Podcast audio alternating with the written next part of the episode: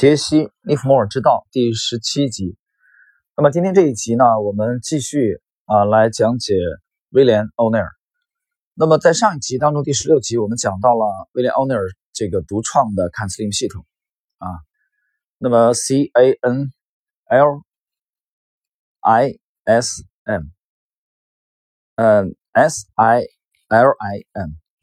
那么这七个字母分别的含义，在上一集我们曾经讲到过。那么它独创的这个系统呢，在美股已经经过了几十年的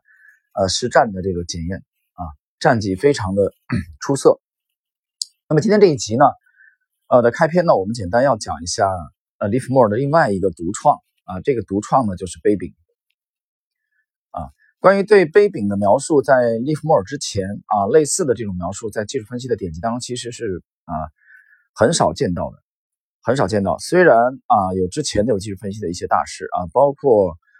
呃股市趋势技术分析的呃爱德华麦吉啊等等等等一些这个先驱者做了很多的这种研究啊，包括加特勒模型等等等等。但是把这个概念提出来啊，并且发扬光大的这个首创的人士就是威廉奥尼尔。那么威廉奥尼尔。独创的这个杯柄呢，是他对美股啊几十年大牛股的研究啊，得出了这个结论啊。这个关于这个杯柄，这个杯柄整个呢是涵盖在他的 CanSlim 系统当中的啊，在体系当中的。关于杯柄呢，这里面我们就并不展开，因为在上一集啊十六集的节目的呃那个讲 CanSlim 的这个后半部分的时候，我曾经提到过对整个 CanSlim 的这个看法啊，包括对它修正的啊这种看法。那么，如果站在完全单纯的去模仿啊威廉·欧内尔，那么照坎斯利姆去做啊，这是一种做法。但是另外一种呢，就是我在十六集的这个中间的部分啊，我曾经谈到过我们的看法啊，我们这个对完全啊模仿克隆坎斯利姆，我们是不满意的啊，我们是不满意的。各位，你要知道，中国的股市啊，A 股和美股还是有很大的区别的。我们看，从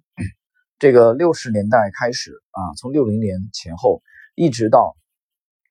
啊现在为止，我们看到除了零八年啊美股经过了大幅度的下跌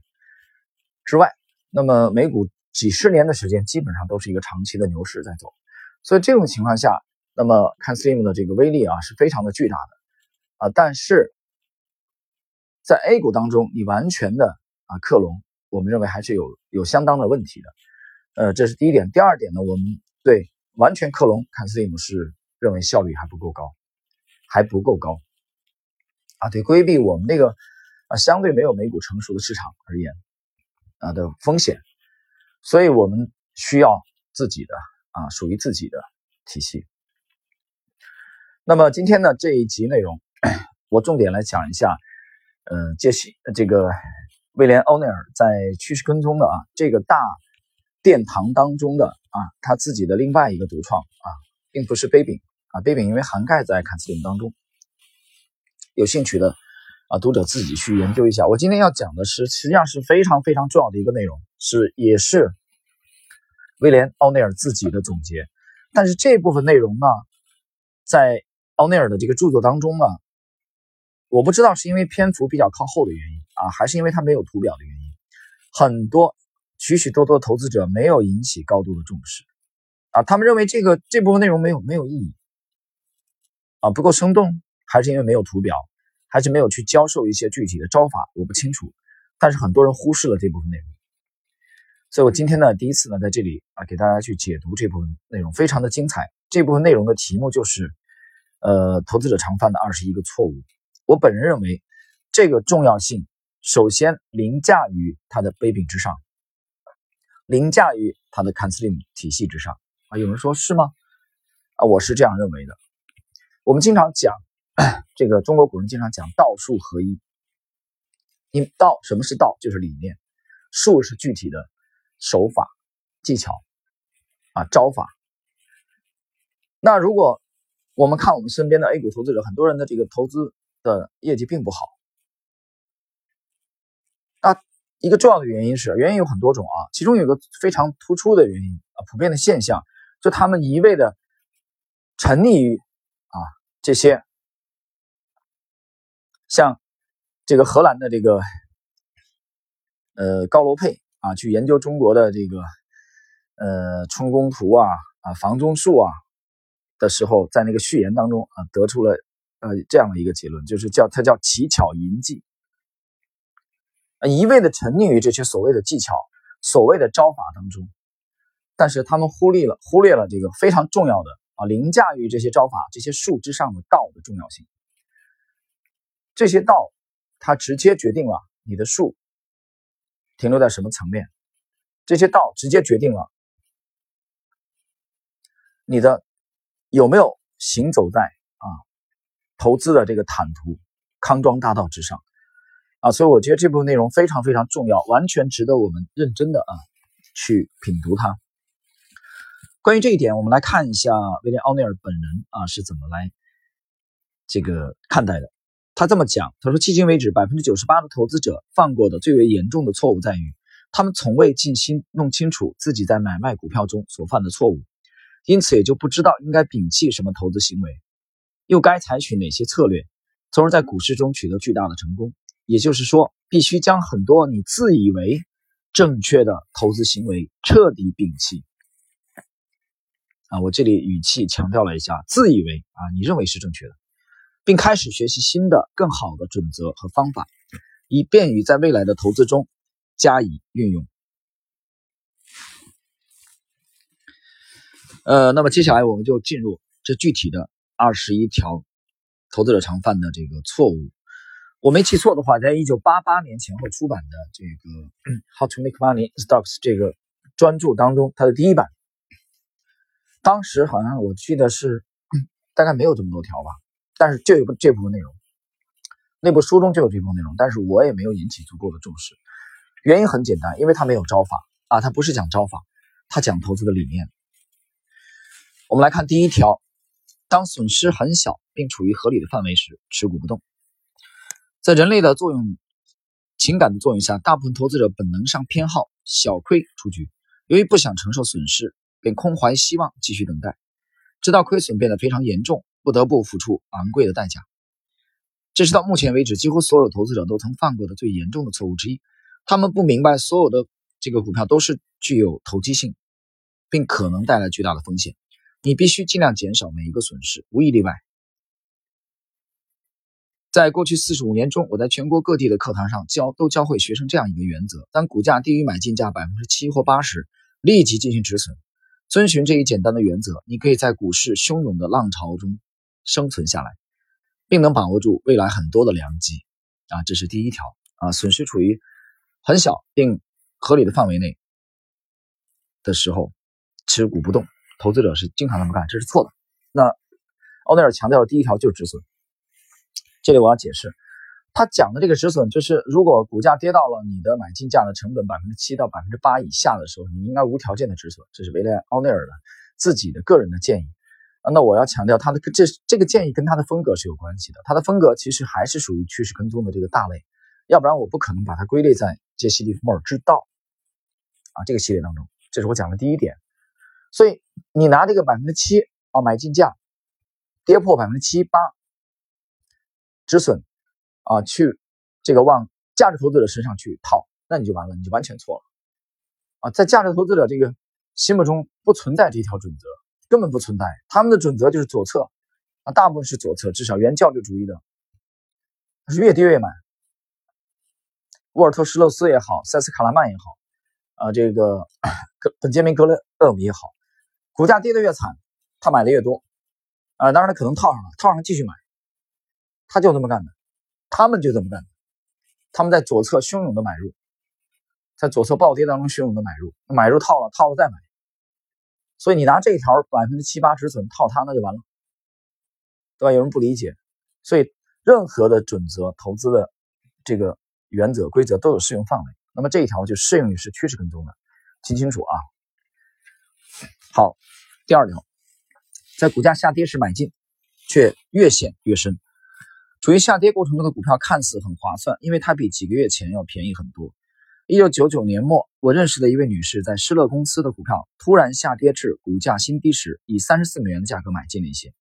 这笔交易看起来很便宜。一年以后，施乐的股价为六美元。为什么要试图接住一个垂直掉落的匕首呢？两千年，很多投资者采取了相同的策略。当思科公司的股价有八十二美元一股，一路跌至五十美元时买入，而该股票再也没涨到五十美元。即使在二零零三到零七年的牛市中也是如此。到了二零零九年的一月，你只需出十六美元就能买到一份思科的股票。这第二点，第一点强调止损啊，第二点，奥内尔强调的是不要在股价下跌时啊追加买进。那散户经常喜欢这么干啊，就是买这种长期下跌的股票。那么奥内尔打了一个比喻，比方啊，就是空手接飞刀啊，垂直掉落的匕首，这不是空手接飞刀吗？就你觉得已经很便宜了啊，跌的已经很惨了，对吧？它还能惨到哪儿去呢？那么买进。啊，这是奥尼尔讲的。除了第一条的止损之外，第二点就是不要去买这种下跌的股票。你自认为已经跌到位的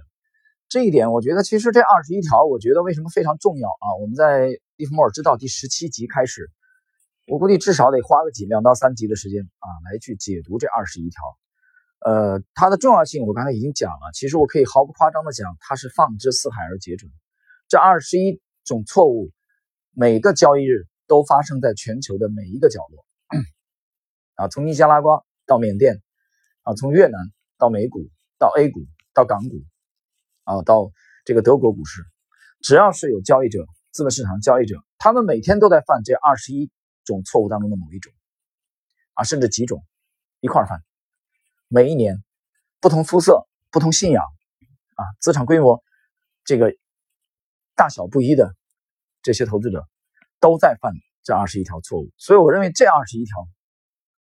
是放之四海而皆准的对人性的总结。它提炼的就是一个共性，我认为它的重要性就能摆到这个高度。当然了，我想，呃，在 A 股浮沉二十几年之后啊的一位老司机的忠告，一位职业投资人的忠告，可能还是值得某些听友来重视的。好，第三，买入时向下。摊平成本，而非向上加码。假如你以四十美元的价格买进某只股票，之后又以三十美元的价格买了很多，这样平均成本就降低为三十五美元。但其实你是在跟进那些表现不好的股票，让钱白白打了水漂。这一业余的投资策略会带来严重的亏损，而且还会让一些拖油瓶影响投资组合的表现。这第三点，奥内尔讲讲的意思就是不要向下摊平买入。举例子啊，一个股票。啊，从这个三十五块啊跌到了十一块，然后你买进套牢了，然后跌到九块继续追加，跌到这个六块五继续追加，啊六块五又跌到了五块二继续追加，啊越跌越买，谁这么干的？告诉你，价值投资者这么干的，左侧交易的这么干的，但是很遗憾，趋势投资者不能这么干，这么干是作死，这是。奥内尔强调的第三点啊，第三点，第四，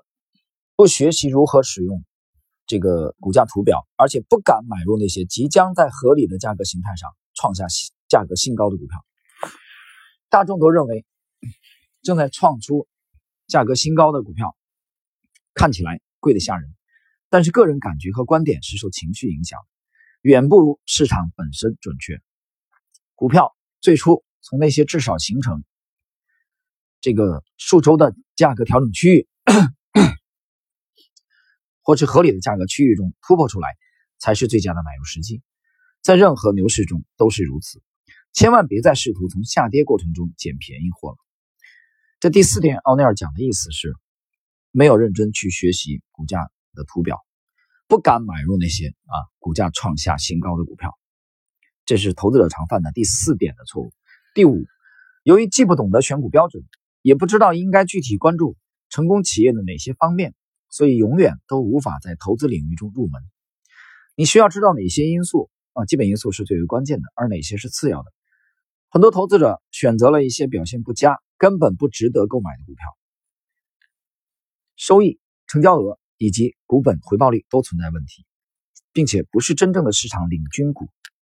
还有一些投资者过分关注那些投机性很强、风险很高的劣质科技股。呃，这个第五点他讲的是没有选股标准，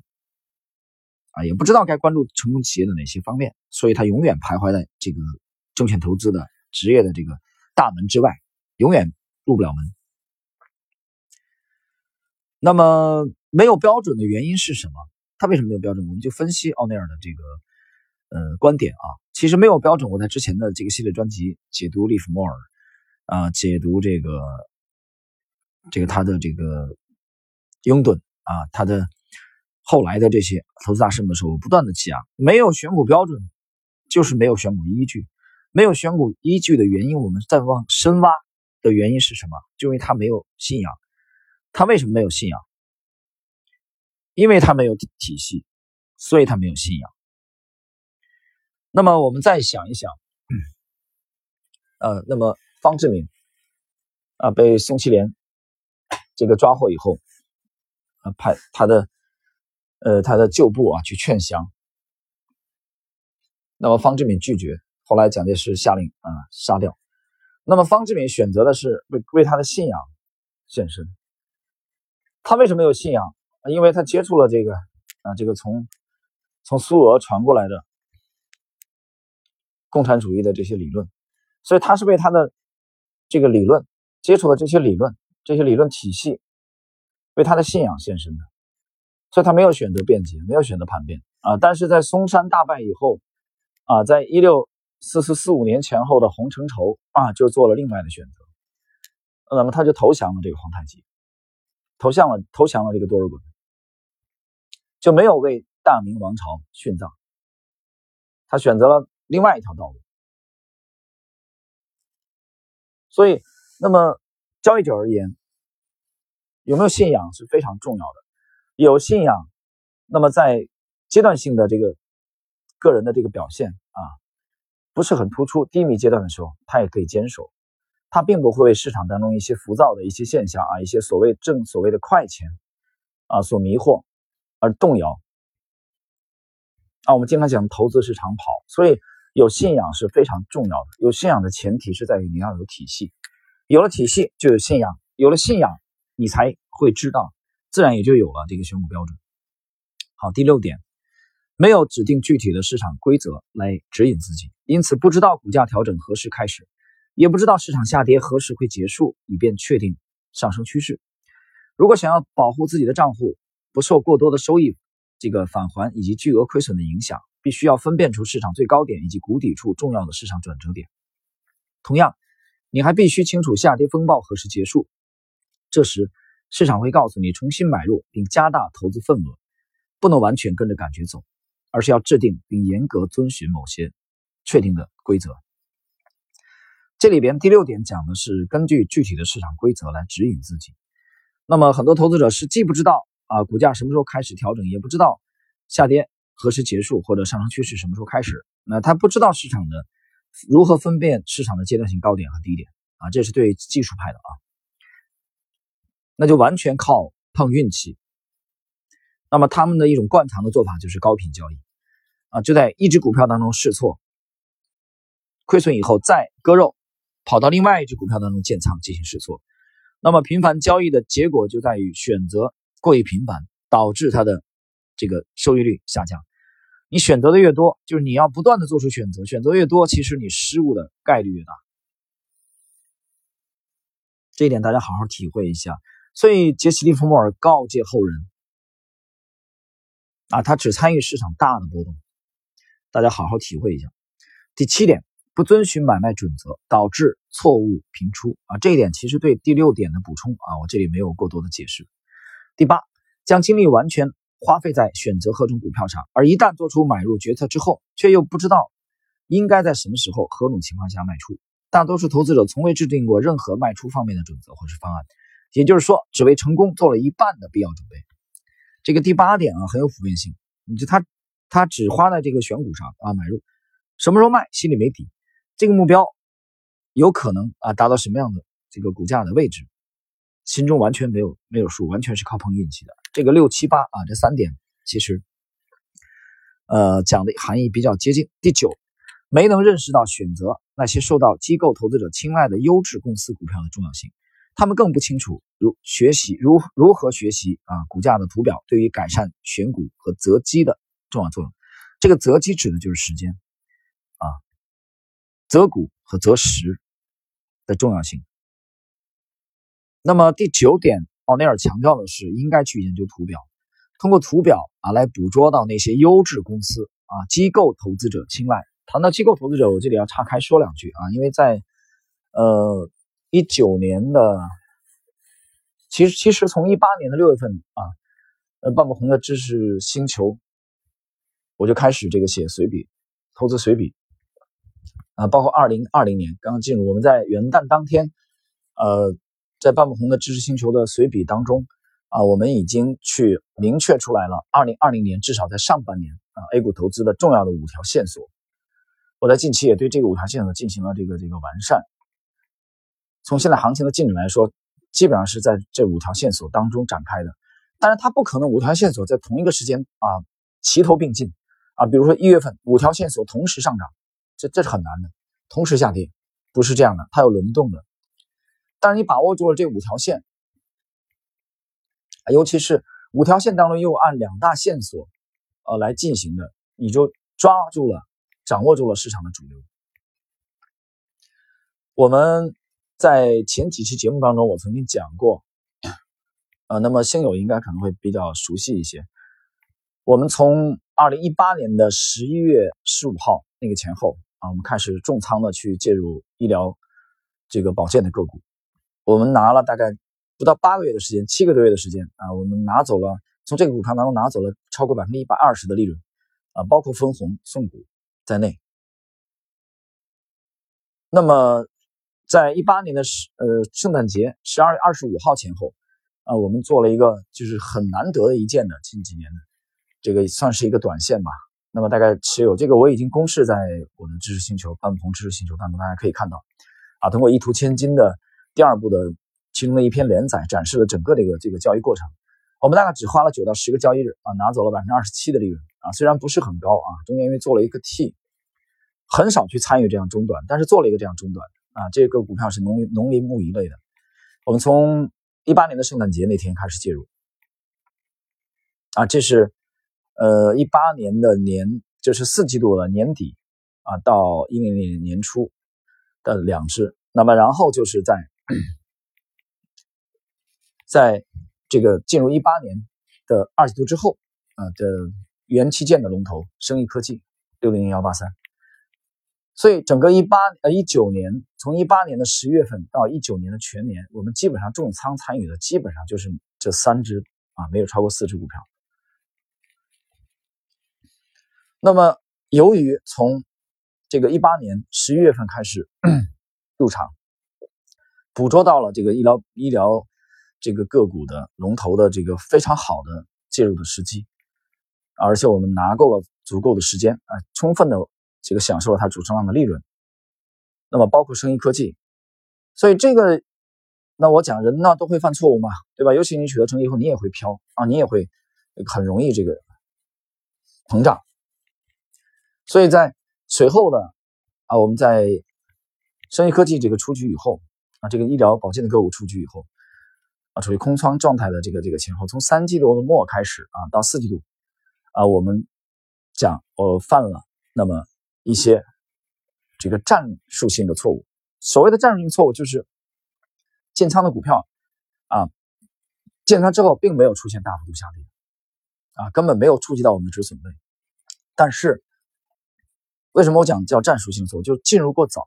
啊，有那么几次，至少有三次的这种介入过早，股票非常好，但是买的早了一些，买的早了一些，它就浪费了一些我们的时间。这是一个原因，这是最主要的原因。所以年初我们开始反省啊。但是另外一个原因就是从十一月初开始到一月初这两个月的时间，市场整个 A 股市场集中精力都在炒作这些题材股啊，比如网红概念等等等等啊，这种没有成长性支撑的这种纯讲故事的又开始这种。所以我们刚刚谈到机构投资者，那机构投资者其实对这种东西不是很感兴趣，这种东西主要是游资的最爱，游资的菜。但是大家看到最近。尤其是进入元旦前后，游资基本上短期内熄火了。为什么熄火？因为它十一月到一月份这两个月，他们太疯狂，他们玩的太嗨了。中国有句古话叫“便宜不可占尽，啊，福不可享尽”。那就我们来说，一九一八年的十一月到一八年的这个，呃，到一九年的这个三季度，啊，这四四个季度，啊，过的 日子非常爽。那么随后的十一月之后，啊，到年初，啊，这么两个月，啊，到三个月的时间，哎，我们的状态就相对的低迷。好像没有前面那么神勇，但是度过了这个相对低迷的两个月左右的时间之后，在这些我们的模型看不懂的啊，这些所谓炒作主题的这些股票偃旗息鼓之后，市场的风格再度回归机构主导的这些成长性的高阿尔法的，我在星球半这半亩红知识星球当中讲的这高阿尔法的这股票的时候，我们的模型又开始发力了。所以，呃，追逐机构投资者啊，对市场主流的决定性的力量的这种研究和追逐，实际上是每一个职业投资者都必须做的功课啊。这是我刚才读到了利弗莫尔啊，这个威廉奥尼尔的第九点，第九条的重要性。我们来看第十，偏好买进低价股票。很多人认为买入一手一百股或是十手低价股是明智的选择，自己这笔钱花的很值。但若是只买三十股或者五十股表现更好的高价优质股，你会取得更好的投资业绩。做决策时，多想想自己抉择的股票值多少钱，而不是只考虑可以买进多少股。一定要买入最好的，而不是最廉价的股票。呃，这个第十点呢也是非常有普遍性的。你可以去到全球的各地的这个股市去调研，绝大多数的投资者都是偏好低价股，都是偏好低价股。这个贪便宜的心理啊，他认为我可以多买一些，一块钱的股票，我拿十万块，我基本上可以买的股数啊。另外一种就是我买一百块的股票，甚至一千块的股票，他就想当然的认为啊，所以这个市场当中最可怕的一种一种情绪、一种观点，就是我认为、我猜测、我以为，把你的观点、把你的喜好强加给市场，强奸市场。这个行业想长久生存的一个非常突出的啊一点是，大家记住，我们一定要明白，我们战胜不了市场，没有一个人可以战胜市场。利弗莫尔这么讲啊，你可以赢得这个某一场马赛赛马，但你很难去赢得所有的啊每一场都赢，这是很难的。所以市场的力量远远。比我们个人的力量要强大，所以研究市场、倾听市场的声音，啊，去研究市场行为，啊，这是每一位立志成为专业投资人都必须要做的功课。好了，朋友们，今天的这个第十七集啊，我们去给大家一起学习啊，去解读了威廉·欧内尔《投资者常犯的二十一个错误》当中的前半部分啊，就是讲解了前十个错误。下一集呢，啊，我们把后半部分。啊，后边呢还有这么十一条，就从十一到二十一啊，跟大家继续的啊进行交流。好了，我们今天这一集的内容就到这里了。这里最后顺便讲一句，正如我们在元旦随笔当中所预见的那样，市场的风格开始再一次切换啊，切换到了我们讲的两大主线当中的，我们罗列了五条线。星球的这篇元旦的随笔的题目，我用的是二零二零年牛股的五条线当中呢，我们明公示出来的第一条线，这第一条线正在展开主升浪，这风格又转回来了，啊，这叫什么？你方唱罢我登场，又开始切换了。这个时候切换呢，我刚才讲过，游资暂时的偃旗息鼓。啊，由之前一段时间玩的太嗨了，现在又回到机构主导的风格当中来。我们就来看啊，离过年，中国的农历新年啊，鼠年，还有这么算今天在内还有九个交易日啊，到一季度的这个初期啊，就是三就算三月份之前吧，我们看一看机构主导的阿尔法的股票，他们到底可以疯狂到什么程度？同时呢，我们也在关注着整个我们二零二零年牛股五条线啊这篇知识星球随笔当中的罗列的另外一条主线啊暂时的这种叙事，我们认为那里更有可能爆发出二零二零年跨年度的牛股。好了，朋友们，今天的这一集的内容就到这里，我们下一集再交流。